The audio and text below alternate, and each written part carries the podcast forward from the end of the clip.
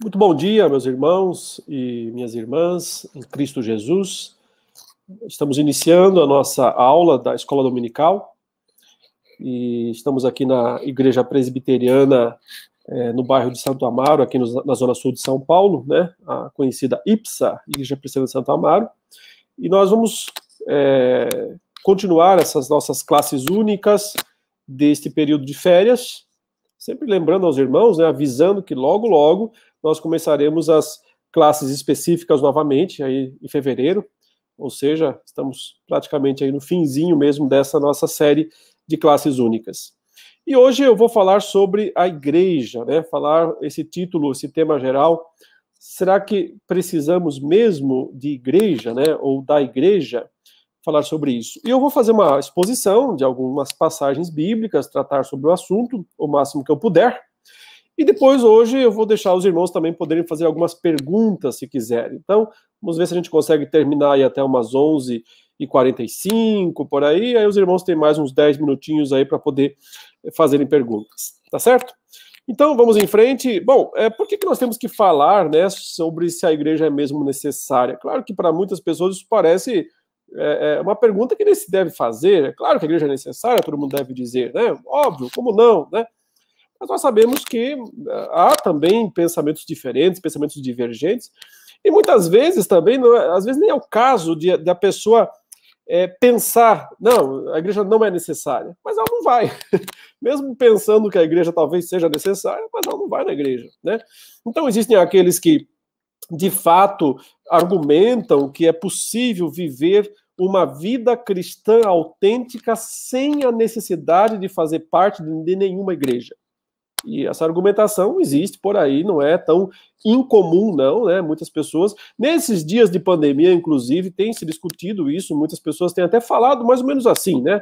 É, em conversa semana com um irmão nosso, o diácono da igreja, e até me relatou sobre essa questão, como se tem, muitos estão falando por aí sobre isso, é, que mais ou menos o argumento é mais ou menos esse, olha, nós tivemos que ficar esse período todo de pandemia aí praticamente sem ir na igreja, né? Muitas pessoas de fato, até para o grupo de risco, etc, etc, não foram mais às igrejas e ficaram em casa, vendo pela televisão, assistindo pela internet, né?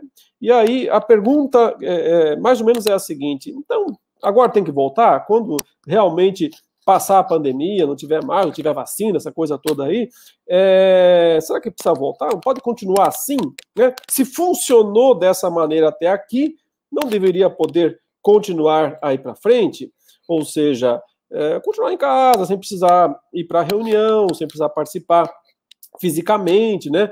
É, e continuar apenas é, online ou continuar apenas sozinho, né?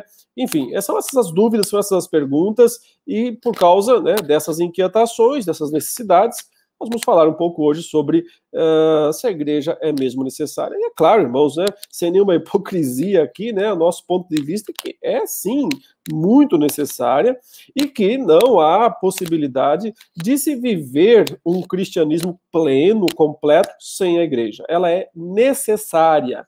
Eu vou, repito isso.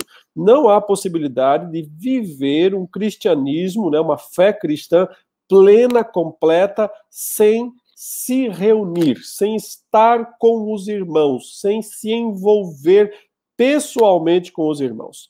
Porque, na verdade, esse, essa questão uh, do online, né, é um, vamos ser muito sinceros, né, é um quebra-galho, é uma, uma coisa é, é, é, é emergencial, né, para usar toda essa nomenclatura que se foi, popularizou nesses últimos tempos. É, eu não estou dizendo que não é bom, que não é útil, que não se deve assistir pregações online, que não se pode assistir cultos online. Claro que é bom, é útil, é importante, né, ajuda demais, não é esse o ponto. Mas minha, meu ponto é dizer: não é suficiente, não basta. É preciso mais do que isso. E por que é preciso mais do que isso? Porque na essência do ser igreja está o reunir-se com os outros irmãos com fins e propósitos bem específicos. E é isso que nós vamos querer mostrar isso, né, é, é, aqui na palavra de Deus. Mas só para voltar ao assunto introduzido, né, é, alguns dizem, bom, a gente viveu todo esse tempo sem sair na igreja, já faz quase um ano que eu não piso na igreja, e, e será que agora eu preciso voltar? Né? Então, veja, é, temos que entender, e eu entendo dessa maneira, pode ser que alguém pense diferente, mas eu entendo assim, Deus permitiu isso nesse período né, de, de pandemia, essa dificuldade, às vezes até impossibilidade. Né, teve governo aí que fechou mesmo, proibiu, não deixou uh, que o culto permanecesse e continuasse. Muito membro de igreja também achando que devia fechar a igreja e não devia continuar. Todos equivocados, tá? Todos equivocados. Mas é, o ponto é o seguinte: Deus nos disciplinou com essa pandemia. Isso foi disciplina de Deus também pode ser outras coisas, outros propósitos. Não estou aqui é, querendo fazer uma teologia completa da pandemia, mas um aspecto da pandemia foi que Deus sim nos disciplinou. E eu encontro um paralelo, né? Mudando o que precisa ser mudado, mas eu encontro um paralelo com o que Deus fez com o povo de Israel no Antigo Testamento, quando ele disciplinou Israel com o exílio babilônico certo? Por 70 anos, o povo de Deus não tinha mais templo, não tinha mais reunião, não tinha mais ajuntamento solene, não tinha mais nada disso, né? E foi levado cativo para a Babilônia, onde eles ficaram 70 anos sem o templo, sem o culto, sem uh, tudo que a religião do Antigo Testamento exigia, o que era necessário. Nem por isso, depois dos 70 anos, disseram, bom, agora que ficamos 70, vamos ficar 500 e vamos... Não, é, assim que acabou a disciplina, assim que acabou o exílio, Deus disse ao seu povo: voltem, né? Voltem para Jerusalém, reconstruam a terra de vocês, reconstruam a cidade de vocês, reconstruam o templo, né? E eu vou outra vez me reunir com vocês lá no templo, né? Falar com vocês e, e ter toda a, a, a, obra da redenção nos moldes do Antigo Testamento que era realizada através dos sacrifícios e através de todos os rituais dos sacerdotes. Mas o ponto é esse: quem não queria voltar, e muitos, é verdade, não quiseram voltar Basta você observar que no final do exílio babilônico, uma boa parte dos judeus não retornou a Jerusalém, né? Permaneceu em Babilônia. Por quê? Porque lá em Babilônia eles tinham construído um bom modo de vida, tinham prosperado, tinham né, comprado casas, comprado terras. Eles foram para lá sem nada, né? Foram levados cativos, mas prosperaram, é, tinham família, tinham filho, neto, bisneto, 70 anos dá para fazer um monte de coisa, certo? E muitos dos judeus não quiseram retornar para o templo, né? Retornar para Jerusalém, onde estava o templo. E para esses, o que Deus disse, né? Que eles estavam gastando o dinheiro deles naquilo que não era pão, né? Tá lá em Isaías 55. E disse o que para eles? Sai de Babilônia, povo meu, sai dela, povo meu, para não serem destruídos juntamente com Babilônia. Então, o anseio do povo de Deus é, de, deve ser esse: voltar o quanto antes Enquanto não é possível, enquanto por algum motivo é, é Deus nos disciplina, nós é, é, é, temos que aceitar a disciplina de Deus. Porém, quando Deus levanta a disciplina, diz: acabou, é hora de voltar, então é hora de voltar. Sabe? Quando uh, acabar isso, quando tiver boas condições e as pessoas puderem retornar, quem não quiser retornar estará debaixo da mesma ideia lá de Babilônia. É, é, é, sai de Babilônia. Sai dela, povo meu, retorne para o convívio do povo de Deus. Por quê? Porque na essência do ser igreja né, está o convívio do povo de Deus. Então, deixe-me começar é, com algumas passagens da palavra de Deus, e eu quero começar com as mais elementares mesmo, para mostrar como é que funcionava né, a reunião, como é que funcionava, como é que desde o início a igreja funcionou. Então, deixe-me trazer à memória dos irmãos essa primeira passagem do livro de Atos, onde nós temos né, a primeira descrição da igreja recém-fundada, né, a igreja do Novo Testamento, a igreja é, é, pós-Pentecostes. Veja, estamos aqui em Atos 2. O que aconteceu em Atos 2? O Espírito Santo desceu sobre os apóstolos e discípulos, eles falaram nas línguas estrangeiras, as línguas das nações, e Deus ali mostrou que agora ele tinha um povo nos mesmos moldes do povo do Antigo Testamento, porém internacional. Não só um povo de judeus de, de, de, pessoas que falavam hebraico ou aramaico, e sim agora um povo é, é, de todas as tribos, raças, línguas e nações, porque era para que o evangelho fosse pregado a partir daí a todas as tribos, raças, línguas e nações. O apóstolo Pedro, naquele mesmo dia em que o Espírito desceu sobre eles, certo? Ele se levantou e pregou um sermão, um longo sermão que vai lá desde quase o começo do capítulo 2, né? Um sermão onde o tempo todo ele mostrou pela Bíblia, né, é, citando as Escrituras, que Jesus Cristo é o cumprimento das grandes profecias do Antigo Testamento e que tudo o que aconteceu com Cristo, sua vida, sua morte, sua ressurreição, sua ascensão, estava profetizado e se cumpriu. No final, ele chamou o povo ao arrependimento, certo? chamou o povo, conclamou o povo ao arrependimento. Veja, está um pouquinho antes aqui, né, no texto, quando ele diz, é, no verso 38, Pedro respondeu: Arrependam-se e cada um de vocês seja batizado em nome de Jesus Cristo para a remissão dos seus pecados, e vocês receberão o dom do Espírito Santo, porque a promessa é para vocês, para os seus filhos, para todos que ainda estão longe, isto é, para todos quantos aqueles, todos aqueles que o Senhor Deus chamar. E ele continuou exortando, diz o verso 40, né, dizendo: salve-se dessa geração perversa. E aí tem o resultado né, dessa pregação de Pedro no verso 41. Então, os que aceitaram a palavra de Pedro, aquela pregação, a primeira pregação cristã da história, né, foram batizados. Aí está né, a porta de entrada. É assim que uma pessoa se torna membro, se torna participante da igreja. Foram batizados, havendo um acréscimo naquele dia de quase 3 mil pessoas. Então você tem 3 mil pessoas aí adentrando ao corpo de Cristo, a igreja do Senhor Jesus. E já na sequência, é, nós temos uma descrição de como que as coisas foram daí para frente, como é que funcionou, né? Aí cada um foi embora, cada um voltou para casa e disse, agora só vou participar pela internet, né? Brincando, obviamente. Ou agora, né, me esqueçam, eu não, não, não, não dou mais as caras, eu vou viver a minha fé cristã por mim mesmo. Não, não é possível isso, não é assim que funciona. Uma vez que você foi batizado, né? E lembra que o apóstolo Paulo fala lá em 1 Coríntios 12, 13, que quando você é batizado, você é batizado no corpo.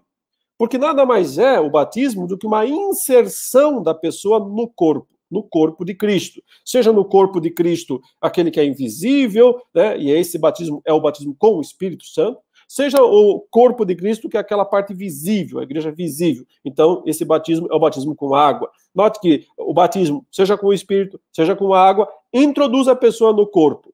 Seja no corpo espiritual, né, a igreja invisível, seja no corpo físico, a igreja visível. Aqui estão todos introduzidos, esses 3 mil novos convertidos, eles foram introduzidos na igreja. E o texto diz: e perseveravam na doutrina dos apóstolos e na comunhão, no partir do pão e nas orações. Esse verso 42, ele resume né, o que é a vida da igreja. Tudo está aqui nesse único versículo. Né? O texto diz, eles perseveravam. Nota a palavra forte aqui, né? Perseverar. Uh, significa esforço em permanecer fazendo algo, né? uma, uma continuidade, não é algo opcional, né? não é algo que se der eu vou, se der eu faço, se possível eu, eu, eu faço isso. Não, o texto diz, eles perseveravam. Perseverança significa não começar hoje parar amanhã, mas continuar, continuar, continuar, continuar. É assim que funciona. Eles perseveravam em estudar a palavra de Deus, o texto diz, né? É, na doutrina dos apóstolos, eles perseveravam na comunhão, aí está o termo, né? Relacionamento, comunhão, né? E, e, e participavam, é, perseveravam no partir do pão, e essa expressão partir do pão é provavelmente uma indicação da ceia do Senhor, da Santa Ceia, o sacramento, portanto. Note, os dois sacramentos estão aqui. Eles acabaram de ser batizados, receberam o sacramento do batismo, e agora começam a participar e perseverar no sacramento do partir o pão, que é a Santa Ceia, e nas orações. Então aqui estão né, os, os quatro grandes pilares né, da igreja. A igreja funciona quando as pessoas eh, perseveram em estudar a palavra, em viver em comunhão, em participar da ceia do Senhor e em oração, né, que é significa toda aquela vida de devoção ao Senhor. Veja que os versos 43 em diante, eles descrevem um pouco mais dessas coisas já mostradas, e especialmente né, a parte da comunhão e a parte das orações, porque o texto diz: em cada alma havia temor, e muitos prodígios e sinais eram feitos por meio dos apóstolos. Olha aí essa declaração, né? O que é comunhão? Todos os que criam estavam juntos. Todos os que criam estavam juntos. Então, não tem exceção aqui, não tem ovelha desgarrada aqui. Claro que sempre vão existir ovelhas desgarradas, mas é função do pastor, é função da igreja ir atrás e trazer as ovelhas de volta. Então, não tem como ser igreja, não tem como viver a fé cristã sem que todos participem, sem que todos estejam juntos. Todos os que criam estavam juntos. Né? Então, é, é, é o grupo que se forma a partir daquela pregação tem que estar junto. Precisa estar junto. Já vamos entender por que é que precisa estar junto, certo? Mas eu já, já posso declarar isso com toda a, a formalidade e com toda a certeza absoluta né, de que não é possível crer e ficar separado. Todos os que creram estavam juntos. No caso deles, você percebe que isso, inclusive, se expandiu né, para uma ajuda mútua. Quando, naquele momento, o texto diz, inclusive, eles é, compartilhavam suas propriedades e bens e se ajudavam uns aos outros. É sempre importante lembrar que isso daqui né, nunca foi uma exigência da igreja primitiva, nunca foi uma exigência que se vendesse seus bens e uh, para participar da igreja. Eles faziam isso de forma voluntária, né? porque não suportavam a ideia de ver seus irmãos na fé passando fome. É, Jerusalém já estava começando a viver naqueles dias um período de grande é, é, fome mesmo. Uma longa seca cesseu né, naqueles dias em Jerusalém, isso durou anos, certo? Já não chove muito mesmo lá, e você imagine anos sem chover, e é, a, a Judéia como um todo começou a passar grande dificuldade. E muita gente começou a passar fome. Você percebe que mais tarde ainda, o apóstolo Paulo, quando ele vai, é, é quando ele funda igrejas entre os gentios, entre os estrangeiros, ele está sempre pedindo ofertas para levar para as igrejas em Jerusalém. Por quê? Por causa da situação de grande carência né, que se estabeleceu na Judéia eh, alguns anos adiante, né, desde esse momento e se arrastou por vários anos adiante. Então, é, aqui está o, o ponto-chave, né? Por que é que as pessoas se reúnem? Para cuidar umas das outras. Para cuidar umas das outras. Se as pessoas não estão dispostas né, a fazer isso, então elas não sabem o que é ser cristão. Elas não sabem. Sabe, é, é, o grande problema de muita gente, e é o problema desse cristianismo enlatado dos nossos dias, né? A gente tem um cristianismo fast food, um cristianismo enlatado, esse cristianismo que é vendido né, por preços absurdos, porque, na verdade, é, são preços absurdos mesmo os que são cobrados das pessoas por esse cristianismo enlatado, esse cristianismo fast food. É, é, é mas por que, que as pessoas compram? É, porque elas têm essa mentalidade moderna de eh, serem servidas rapidamente. Então, você vai no mercado para comprar o que você quer, para se autossuprir, para suprir as suas necessidades. Então, muita gente acha que o papel que a igreja né, serve para suprir as suas necessidades espirituais. Bom, se é para isso, então ela pensa, é o que eu preciso é de boa pregação, o que eu preciso. É, então, eu assisto de casa, pronto, né, eu já estou recebendo isso. Mas aí está o problema, né? Porque isso não passa, se, se, se, a pessoa só pensa nisso, entenda? Né?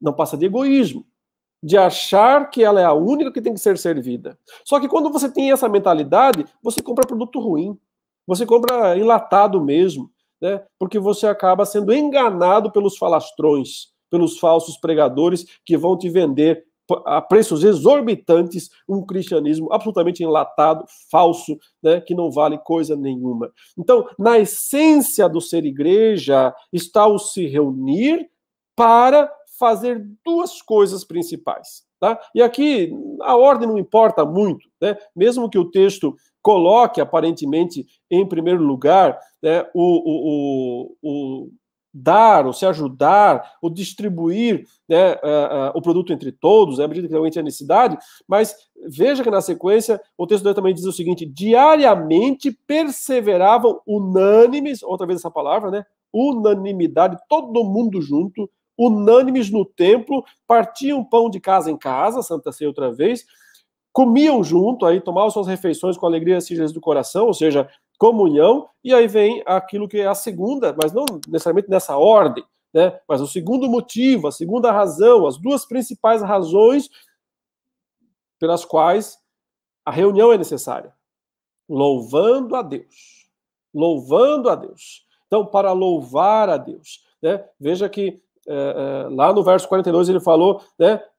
Nas orações, orar, louvar, né, bem dizer ao Senhor. Então, meus irmãos, é, é, as duas principais razões né, pelas quais é, a igreja, é, na sua essência, e sempre será assim, e não pode ser diferente, né, se reúne é para glorificar a Deus, para louvar a Deus, para bendizer a Deus, para exaltar a Deus. Isso é culto, né? O culto tem esse papel fundamental de louvor, de adoração, de exaltação ao nome de Deus. E em segundo lugar, para servir uns aos outros, para ajudar uns aos outros, para dar a sua contribuição né, nesse corpo, porque você é um membro do corpo. E, como Paulo dirá em 1 Coríntios 12, cada membro tem uma função. Se tem uma função e não cumpre essa função, prejudica o corpo. Agora, imagine um membro ausente, né? É, faltando um dedo é faltando um braço, é faltando um nariz. Então, o que você tem que entender, né? Você que acha que não preciso ir para a igreja, é que se você não for, é um dedo que está faltando. Se você não for, é um, um olho que está faltando. Se você não for, é um pé que está faltando. Você está prejudicando o corpo. Se você, você está é, mutilando o corpo, aleijando o corpo de Cristo, se você não quer fazer parte se você não quer se envolver, sabe? Se você acha que a igreja só existe para suprir as suas necessidades, então, por isso, você não precisa ir, né? Afinal de contas, eu supro minhas necessidades é, é, navegando na internet. Irmãos, usem a internet a seu favor, usem, usem os pregadores bons, né, a seu favor, escutem boas pregações pela internet, pela televisão, e então usem esses ensinamentos lá no corpo, lá na reunião, lá na igreja local. Tem que se envolver na igreja local. Não pode ficar de fora da igreja local.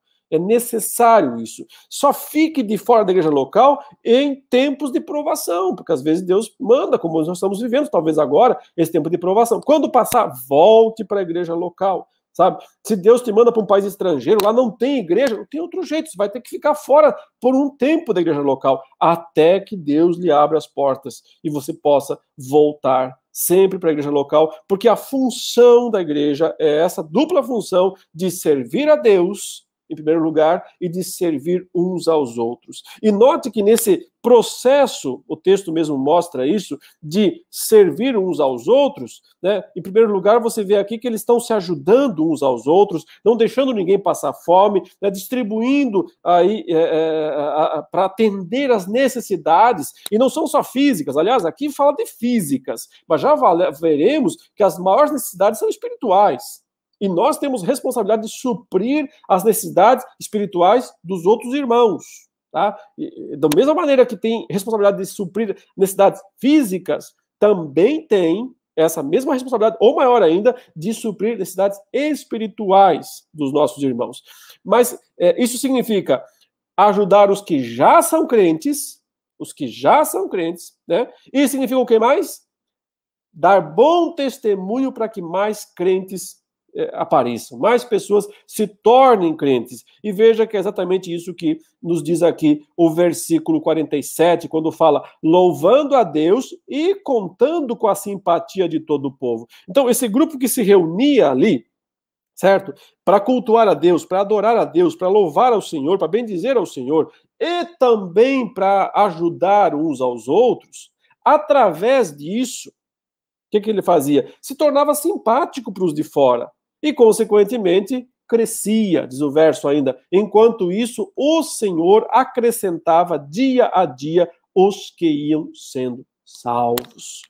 Então, é assim que funciona, é para isso que a igreja existe e por isso ela é indispensável, porque é na reunião do povo de Deus, né? Não importa onde, não importa em que lugar, não importa se o lugar é bom ou é ruim, não interessa isso. Mas é quando o povo de Deus se reúne, louva a Deus junto, né? ajuda uns aos outros, dá bom testemunho para fora, que a igreja cresce. E é isso o que Deus espera de fato para o seu povo, para a sua igreja. Né?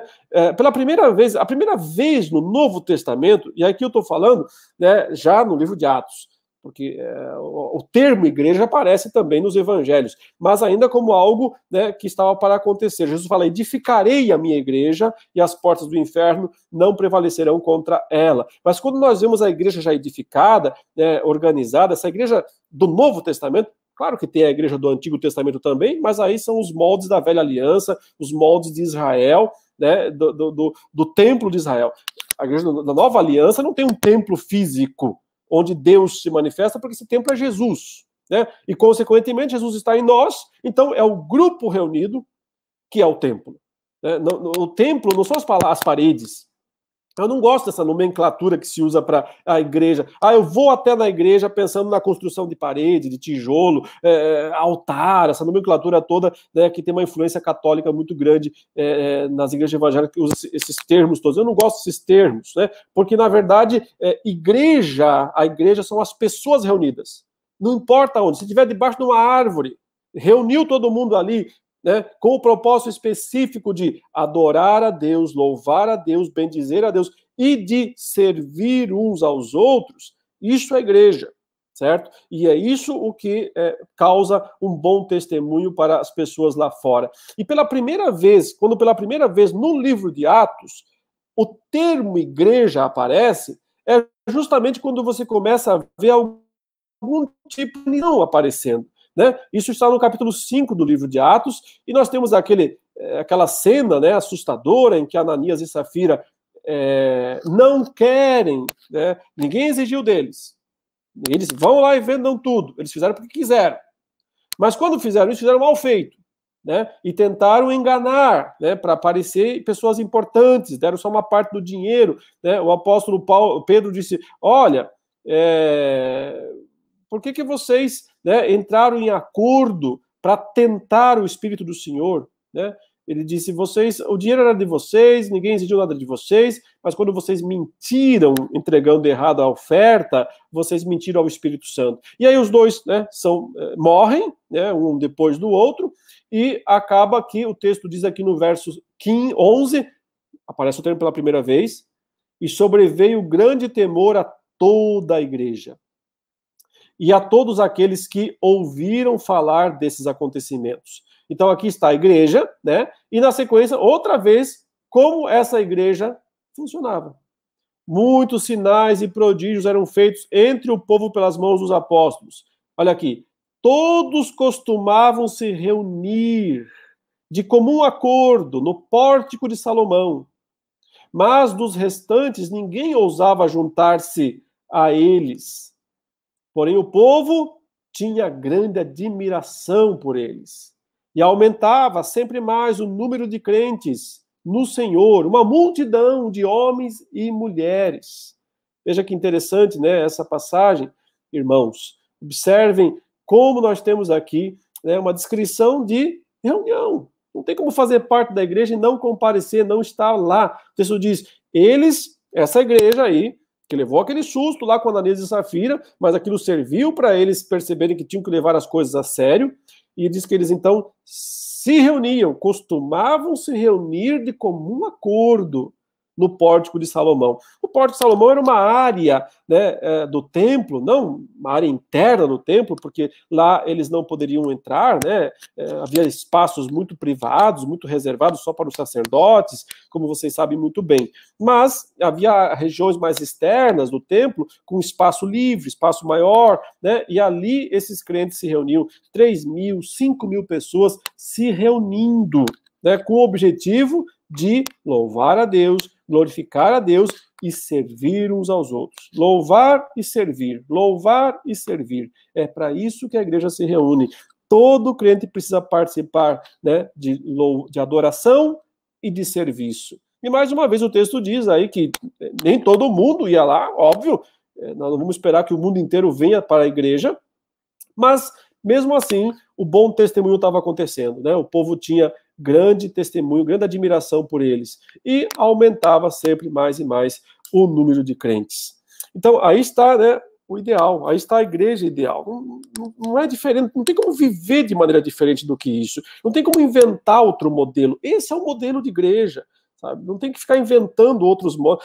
Ah, vamos inventar uma nova forma de ser igreja. Não existe. É o que está é, tá descrito no livro de Atos. Temos que voltar a isso, resgatar essas verdades, resgatar esse modelo abençoado, sabe? Foi essa igreja aí que, que, viveu dessa maneira que produziu o maior impacto que esse mundo já viu. O maior impacto que esse mundo já viu aconteceu, meus irmãos, entre os anos 30 e 60 do primeiro século. Em 30 anos, só 30 anos, tá? o evangelho foi pregado em tudo que é lugar. Igrejas nasceram em tudo que é cidade do mundo daquela época, daqueles dias. Por quê? Porque essas pessoas levavam a sério a igreja. Porque essas pessoas entendiam o que era ser igreja e viveram plenamente o que é ser igreja. Não era, não era gente egoísta que ia para a igreja para ter algum benefício, para ter alguma vantagem pessoal, para alcançar uma graça, né? As pessoas têm essa mentalidade hoje em dia. Por que eu vou para a igreja? Para alcançar uma graça. Por que eu vou para a igreja? Para ter uma sensação boa, para me sentir bem, para ter né, consumismo, consumismo, tá comprando produto na, na, no supermercado, sabe? Tá comprando, comprando produto na internet. Isso não é igreja. A igreja não é uma, uma, um supermercado da fé. A igreja é um local de adoração e serviço. E todo crente verdadeiro ama fazer essas coisas. Todo crente verdadeiro ama adorar a Deus, louvar a Deus, orar a Deus, e todo crente verdadeiro ama servir aos irmãos, servir ao seu próximo, abençoar a vida do, do irmão. Como é que você vai abençoar a vida do seu irmão se você não se reúne com ele, se você não se encontra com ele, se você não conversa com ele, se você não olha nos olhos dele? Como é que você vai abençoar alguém isolado, vivendo sozinho? Sabe? Então, é preciso redescobrir é, é, o que significa ser igreja e tirar esse cristianismo enlatado, tá, que está à venda por aí nos canais de televisão e, e, e inúmeros é, meios de comunicação, esse cristianismo enlatado que não serve é, para nada, né? não abençoa a vida de ninguém. Ah, dá uma lida rápida, né? eu farei isso agora também, mas depois você pode uh, ler melhor. É, o que, como é que a igreja daqueles dias funcionava? Olha o capítulo 16 é, de Romanos. Veja quantas pessoas Paulo cita pelo nome. Ele as conhecia pessoalmente, tinha relação com elas, né? tinha envolvimento pessoal com elas. Ele não está falando é, é, de pessoas distantes. E olha que o apóstolo Paulo é, é foi poucas vezes a Roma. Se nós nem temos relato de que ele tenha ido antes disso a Roma, mas conhecia essas pessoas, se encontravam em outros lugares. Veja como ele é, mostra aqui a, a, igreja naqueles dias, né, reunida nas casas, né? Aqui, entenda, não é mais Jerusalém, não tem mais o pórtico de Salomão, já está lá em Roma, lá na capital do império, mas não dá para se reunir no Coliseu, né? Aliás, no Coliseu os cristãos iam para ser mortos, né? Eles se reuniam ou nas casas, em secreto, né, em segredo particular, ou até eles se reuniam em cavernas, nas catacumbas de Roma, né, que eram os cemitérios daqueles dias, onde eles podiam é, cultuar sem ser presos, sem serem mortos. Mas veja quantas pessoas o apóstolo Paulo cita aqui, olha, tá mandando saudações, saúdem Priscila e Áquila, meus cooperadores em Cristo Jesus, os quais pela minha vida arriscaram a sua própria cabeça, e isto lhes agradeço, não somente eu, mas também todas as igrejas dos gentios. Saúdem igualmente a igreja que se reúne na casa deles. Olha, essa palavra sempre, ó, reúne, reúne, é uma palavra, é uma palavra abundante no Novo Testamento. Aparece abundantemente o povo que se reúne, a reunião, nos reunimos, reunimos para isso, reunimos para partir o pão, reunimos para adorar a Deus, reunimos para é, é, é ajudar uns aos outros. Então, igreja se reúne, igreja que se reúne. Isso é igreja. Né? Onde não importa.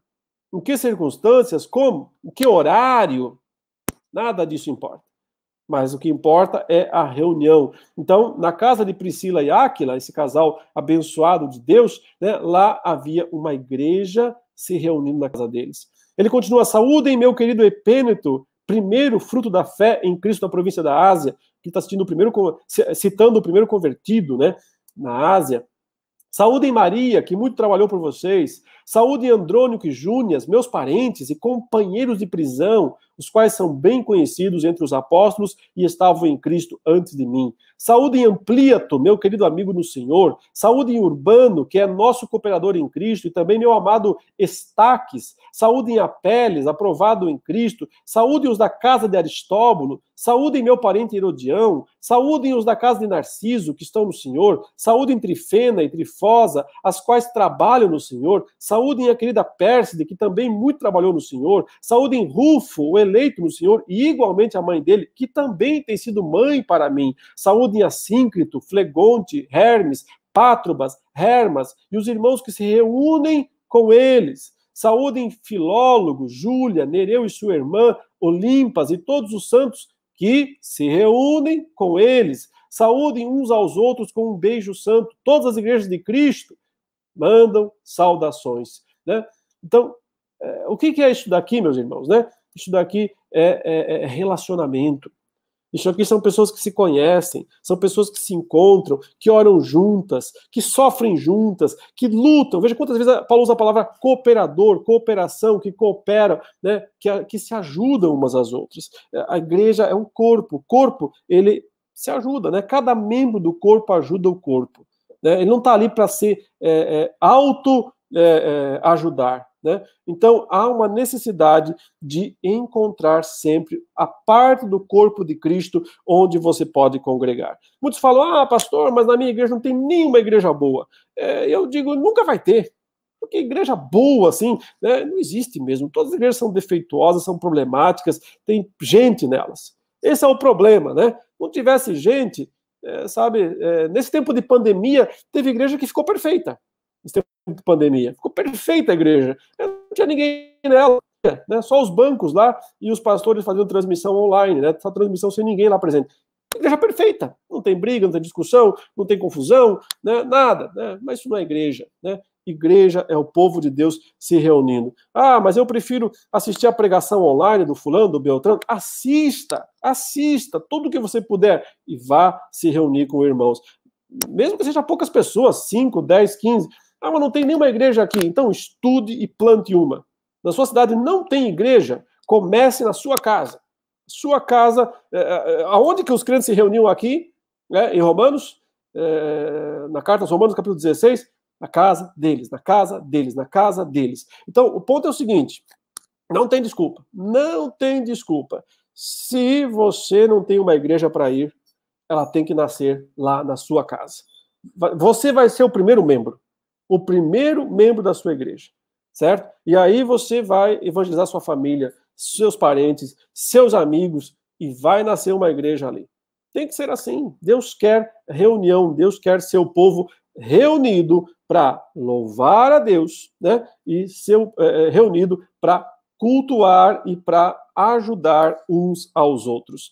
Né? Não tem igreja perfeita, nós precisamos nos ajudar uns aos outros. Continuando, irmãos, é, ainda nessa, nessa linha, né, nessa argumentação, eu quero trazer também a passagem de 1 aos Coríntios, capítulo 14, verso 26, para mostrar né, é, que justamente a reunião é para uns aos outros se servirem espiritualmente. Nós vimos lá em Atos 2 é, e Atos 5 também, é, e também tem Atos 4, que eles se serviam fisicamente, eles se ajudavam com comida, com roupa, com o que eles precisavam, né, para ninguém passar necessidade. Mas a razão principal ainda maior não é essa, né? A principal razão é para suprir as necessidades espirituais uns dos outros. Então veja aí, Paulo está descrevendo em 1 Coríntios 14, é claro que ele está argumentando sobre o papel dos dons espirituais, é claro que ele está corrigindo o mau uso dos dons lá em Corinto, mas ao fazer isso ele revela por que é que a igreja se reúne. Que fazer então, irmãos? Diz o verso 26. Quando vocês se reúnem, um tem salmo, outro tem ensino, esse traz uma revelação, aquele fala em línguas e ainda outro faz a interpretação. Que tudo seja feito para edificação. Então, a ideia é o seguinte: você tem que se reunir com os seu, seus irmãos para que o dom que você tem, seja ele qual for, né, funcione para o bem do próximo. Porque Deus não dá dons para uso pessoal. Deus dá dons para o serviço do corpo. Por isso Paulo fala sobre o amor, né? Porque lá em Corinto, eles tinham todos os dons, inclusive o dom de falar em línguas, inclusive o dom de profetizar, inclusive novas revelações eles tinham. Lembrando que ainda era o tempo em que as novas revelações aconteciam, porque não tinham, eles não tinham a Bíblia ainda, eles não tinham a palavra completa. Então eles precisavam de novas revelações, eles precisavam dessas coisas e Deus dava isso para eles. Hoje nós temos Bíblia completa, né? Então, mas mesmo assim nós precisamos dos dons espirituais para nos ajudar uns aos outros, nos edificar uns aos outros. Isso é importante, isso é necessário. Então, qual é o dom que você tem? Você tem que descobrir qual é esse dom. E você precisa usar esse dom para servir os seus irmãos. Você não consegue servir aos seus irmãos pela televisão. Né? Não tem como. É, é, você isolado na sua casa, fechado, você não consegue ajudar os seus irmãos. Então, você precisa. Nesse caso, o seu dom, o seu talento está enterrado. Deus lhe deu um dom, lhe deu um talento, mas está enterrado. Porque você não está usando esse dom. Agora, pode usar também esse dom através da internet, através de, do Facebook, através do. Claro que pode, né? É uma maneira também de usar é, esse dom a serviço dos outros. Porém, né, é, dom é um, é um carisma, é um poder do Espírito Santo, seja ele qual for o dom que você tem. E você é, é, é exerce esse dom pessoalmente. Quando você se encontra com a pessoa e quando você diz, tá precisando de hospedagem, eu tenho como te hospedar. Tá precisando de conselho, eu tenho como te aconselhar. Tá precisando de exortação, eu posso te exortar. E você supre as necessidades da outra pessoa. É, isso, irmãos, no plano ideal, que é a, a palavra de Deus, que é que é a igreja do Senhor Jesus, é todos fazendo com todos. Não é uma pessoa, o pastor, fazendo isso para as outras pessoas. Isso é catolicismo romano, sabe? Um sacerdote fazendo tudo e os demais só assistindo. Isso não é igreja é, cristã, evangélica, isso não é igreja reformada. Isso é catolicismo romano. Na, na fé reformada, a gente fala de sacerdócio universal dos crentes. Ou seja, cada crente tem uma função, tem um dom, tem uma, é, é, uma obra a realizar no corpo de Cristo. Então, você tem que trabalhar para o bem do corpo de Cristo. E, e eu é, reforço isso, ainda usando mais uma passagem, que está lá em 1 Pedro, capítulo 4. É, 1 Pedro, capítulo 4, ele diz assim: O fim de todas as coisas está próximo. Portanto, sejam criteriosos e sóbrios para poderem orar. Acima de tudo, porém, tenham muito amor uns para com os outros, porque o amor cobre a multidão de pecados. Sejam mutuamente hospitaleiros sem murmuração. Olha, é provável que essa expressão aqui, sejam mutuamente hospitaleiros sem murmuração, é recebam os crentes na sua casa. Abram as portas da sua casa para os crentes se reunirem. Mutuamente hospitaleiros. Ou seja, vá uh, se reunir na casa do fulano, vá, traga o fulano para sua casa. É esse sentido do mutuamente hospitaleiro, sem murmuração. Ah, mas ele vem aqui e suja as coisas. Ah, mas ele vem aqui e só quer comer as coisas. Sem murmuração sirvam uns aos outros, cada um conforme o dom que recebeu, como encarregados de administrar bem a multiforme graça de Deus. Então, veja, é, é, é para isso que a igreja se reúne, para isso que tem que se mutuamente hospedar, né? se, se visitar, viver em comunhão, para servir uns aos outros cada um conforme o dom que recebeu. Qual é o dom que você recebeu? Você tem que descobrir qual é o seu dom, porque se Deus lhe deu um dom, é para você servir ao seu irmão. E é para isso que a igreja se reúne. Então, a igreja se reúne, meus irmãos, com o objetivo, primeiro, de glorificar a Deus, louvar a Deus, né? adorar a Deus. Segundo, edificar o próximo, edificar uns aos outros. Cada membro trabalhando ativamente para edificação do outro. E Paulo até diz aí quais são né, os, os tipos de serviço, os tipos de dons. Ele diz assim: olha, é, se alguém fala, fale de acordo com os oráculos de Deus. Porque existe aqui, então, aqueles dons que se manifestam através da fala. Quando você fala, você está usando o dom, né, profecia, exortação, edificação, consolação, geralmente falando. Então, é, é, os dons funcionam ou através da fala, e quem fala tem que falar de acordo com os oráculos de Deus, ou seja, conforme a palavra de Deus. E se alguém serve, aí está o dom que é pelas mãos, né? Então, digamos assim que os dons, ou a gente exerce eles pela boca, pela língua, pela fala, ou pelo serviço, pela mão, pela função. De qualquer forma, se alguém serve, faça-o na força que Deus lhe dá, para que em todas as coisas Deus seja glorificado por meio de Jesus Cristo, a quem pertence a glória e o domínio para todo ser. Percebe? Então, se Deus lhe deu um dom, é para usar para o corpo de Cristo. Então, ou você fala, né, o dom pela fala, ou você trabalha, o dom pelas mãos, serve. Mas isso tem que fazer para o bem dos outros. Então, o grande objetivo né, é, é que nós tenhamos, nós precisamos nos reunir com os nossos irmãos, com dois, com cinco, com vinte, com cinquenta mil, com quantos forem, não importa o número. Né? Se tiver cinco pessoas, isso já pode ser uma reunião do povo de Deus e é um modo de nós servirmos uns aos outros. É um modo de nós glorificarmos a Deus juntos e servirmos uns aos outros. Né? É assim que funciona, é assim que precisa ser. Não pode ser diferente. Finalmente, irmãos, Notem também que o próprio, a própria palavra de Deus nos fala da importância de valorizar aqueles servos que servem mais, ou seja, os que lideram a igreja. Por isso, o apóstolo Paulo escreveu aos Tessalonicenses, no capítulo 5, dizendo: Irmãos, pedimos que vocês tenham em grande apreço os que trabalham, olha que interessante, entre vocês, que os presidem, né, dirigem no Senhor e os admoestam.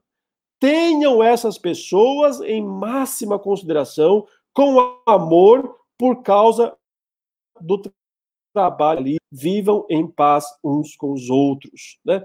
Também exortamos vocês, irmãos, a que admoestem os que vivem de forma desordenada. Console os desanimados, amparem os fracos e sejam pacientes com todos. Tenham cuidado para que ninguém retribua aos outros mal por mal. Pelo contrário, procurem sempre o bem uns dos outros e o bem de todos. Estejam sempre alegres, orem sem cessar, em tudo deem graças, porque essa é a vontade de Deus para vocês em Cristo Jesus. Não apaguem o espírito, não desprezem as profecias, examinem todas as coisas, retenham o que é bom, abstenham-se de toda forma de mal. O mesmo Deus da paz os santifique em tudo e que o espírito, alma e corpo de vocês sejam conservados íntegros e irrepreensíveis na vinda de nosso Senhor Jesus Cristo. Fiel é aquele que os chama, o qual também o fará. Então, aqui está falando né, da importância de tratar bem, valorizar, honrar os líderes da igreja, porque é uma função que eles desempenham debaixo de Deus. Né? Hoje em dia as pessoas não querem liderança. A gente vive no tempo da, da de, ninguém quer ser é, é, liderado, todo mundo quer ser o senhor, o chefe de si mesmo, né? quer ser a tribo de um homem só. Né? Eu sou o cacique e o índio ao mesmo tempo.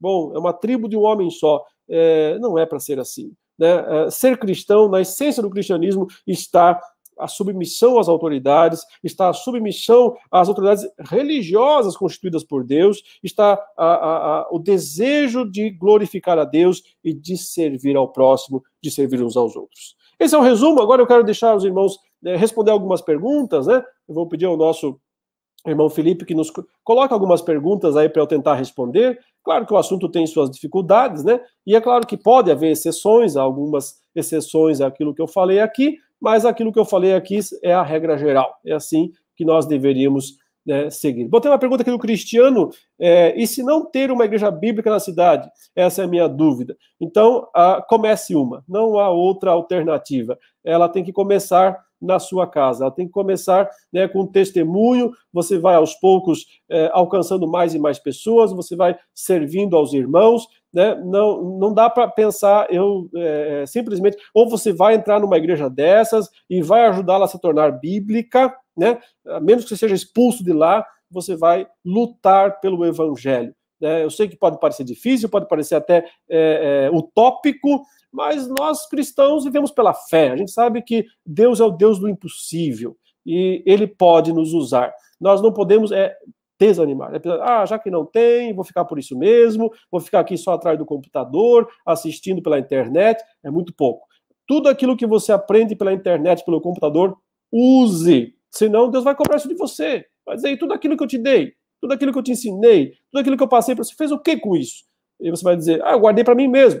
Desenterrou, né? Enterrou os talentos, enterrou tudo que eu lhe dei. Então, se, quem, quem recebe né, bênção de Deus pela internet, pelos pregadores que existem, pelas boas igrejas que transmitem seus cultos, tem a responsabilidade de usar isso com aqueles que estão próximos de você, né? E, e Deus pode usar, né, o irmão, a irmã, para alcançar mais pessoas à sua volta. Não pode desistir, tá? Próxima pergunta aí, Felipe, tem mais alguma?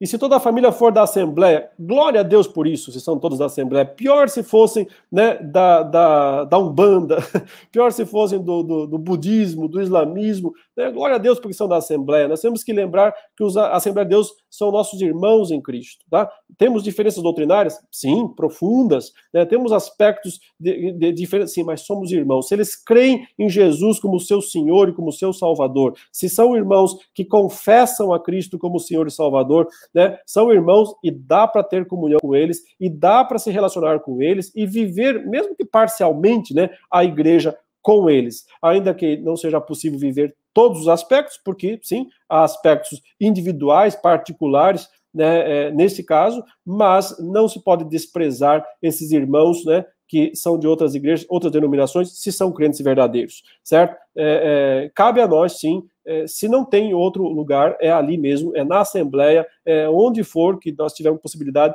que Deus deve nos usar, e nós vamos usar nossos talentos e dons lá para servir a Deus com sabedoria, né, com uh, uh, uh, cuidado, com, com, muita cautela, né, para não ofender as pessoas, mas é ali que Deus vai nos usar para servir ao Senhor e quem sabe até, né, para corrigir né, eventuais eh, desvios doutrinários, erros com tempo, com paciência, com oração, com calma, né, é assim que eu vejo, é dessa maneira que eu entendo.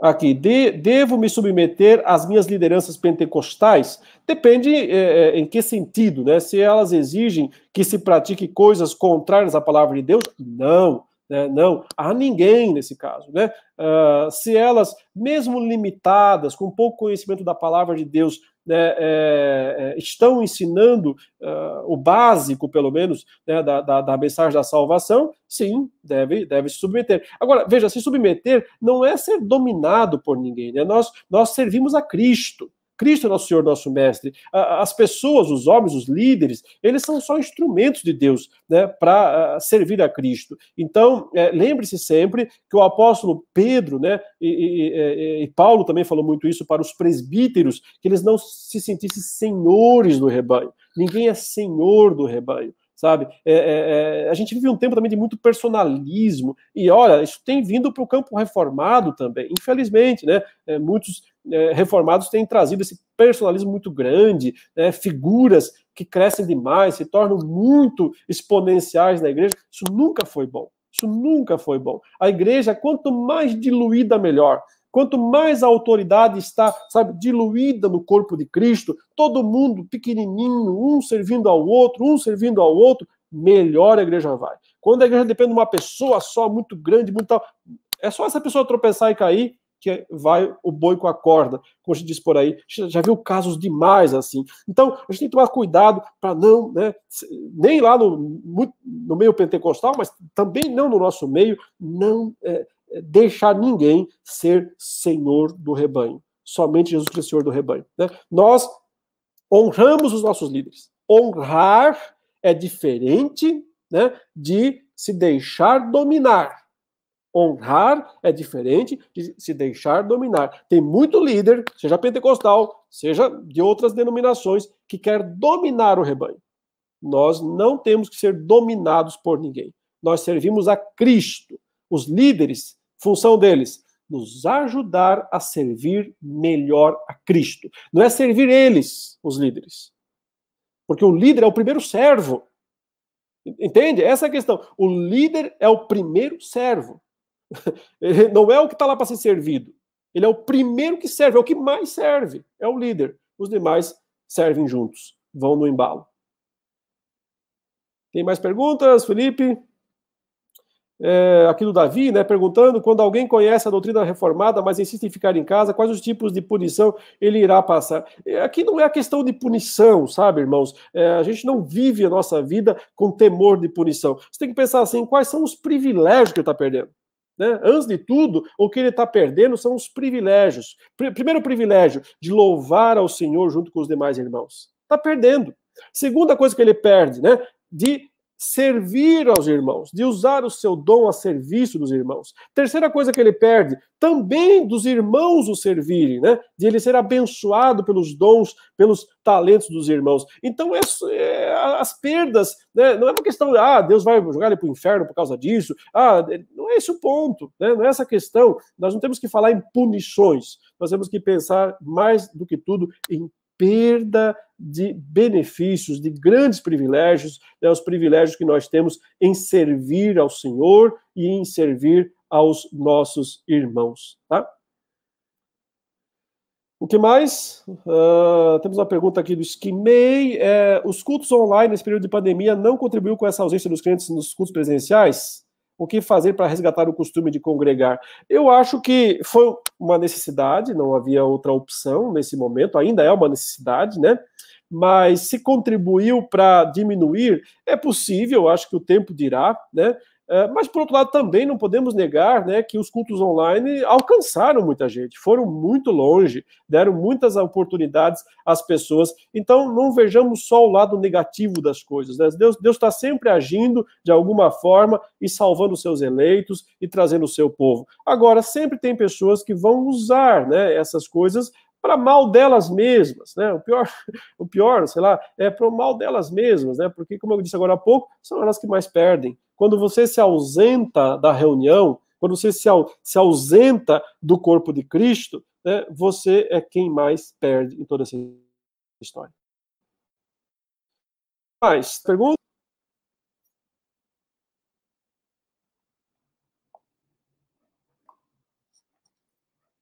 Se não tivermos mais, aí podemos, então, é, encerrar a nossa aula, né? E eu espero e oro ao Senhor, né, que os irmãos consigam, primeiro, né, é, se, se, se, não tem igreja, se tem sua igreja, né, tem sua igreja, não desista dela, frequente a sua igreja, use, né, trabalhe lá, louve a Deus e trabalhe. Não tem igreja, não existe igreja, procure uma boa, tente encontrar uma, visite, vá em várias, não desista. Quem sabe você acha uma no lugar mais inusitado, né? Não conseguiu, comece uma. Né? Comece uma pequenininha, comece na sua casa, comece com seus amigos, comece servindo ao Senhor de alguma maneira. Tinha mais uma pergunta aqui, né? A última do Ronaldo. É... Na sua opinião, as sociedades internas já devem retomar os trabalhos presencialmente ou por enquanto só os cultos? Então, eu entendo que cada conselho, cada igreja local deve avaliar bem a situação e decidir internamente, ó, oh, tá no momento, não tá, né? é, não somos proibidos de fazer isso, né? Não existe proibição. É, então, eu acho que é bem possível que é, retornem é, os trabalhos dentro das suas limitações, né, conforme cada situação. Tem igreja, tem muita gente em grupo de risco atualmente, né, tem outras igrejas que não são tantos. Então, cada igreja local precisa avaliar a sua situação pessoalmente, personalmente, e aí tomar a melhor é, decisão. Né? Última pergunta, tá? Então vou ler aqui ainda da Maísa. Posso congregar em igreja diferente do meu esposo? Estou em uma anel pentecostal, mas não me sinto bem. É claro que pode. É, não existe escravidão, né? Um, uma, a esposa ou o marido não é obrigado a, a, participar da igreja do outro cônjuge, né? Claro que é o ideal, né? O melhor é que fosse, porque juntos sempre melhor, né? Para até a, a, edificação mútua. Mas né, é melhor ir naquilo que é, é daquela igreja, sempre na igreja bíblica, né? Então, sempre procure uma igreja bíblica. É, e se não tiver uma igreja bíblica na sua cidade, comece uma, né? Lendo a Bíblia na sua casa, estudando a Bíblia no seu lar, chamando pessoas para estudarem. É, use todos os recursos atuais da internet para é, crescer espiritualmente. Estude a palavra de Deus. Vire um missionário ainda onde você estiver. Né? Os primeiros cristãos, eles sentiam isso. Cada um era um missionário. Cada um tentava é, é, expandir a igreja onde quer que estivesse. Né? É isso, queridos. Vamos orar e encerrarmos a nossa meditação na palavra eh, nesta manhã. Santo Deus, obrigado pela tua igreja. Obrigado porque, Senhor, é, ela foi um presente que tu nos deste. Um, uma oportunidade maravilhosa de nós te bendizermos e louvarmos ao Senhor em comunidade. Uma oportunidade rica e preciosa de servirmos uns aos outros. Concede ao Deus que os crentes cada vez mais entendam que são servos, que não são senhores, que são servos para servir ao Senhor e para servir uns aos outros. E que se disponham, paguem o preço de servir uns aos outros, por mais difícil que isso seja tantas vezes. Mas nós te louvamos porque, como tu mesmo, Senhor Jesus, disseste, que edificarias a tua igreja e que as portas do inferno não prevaleceriam. Estamos plenamente convictos dessa verdade. A tua igreja sempre será invencível e permanecerá até o fim, cumprindo os propósitos do Senhor para ela. Obrigado, Senhor, pela tua igreja. Oramos em nome de Jesus. Amém.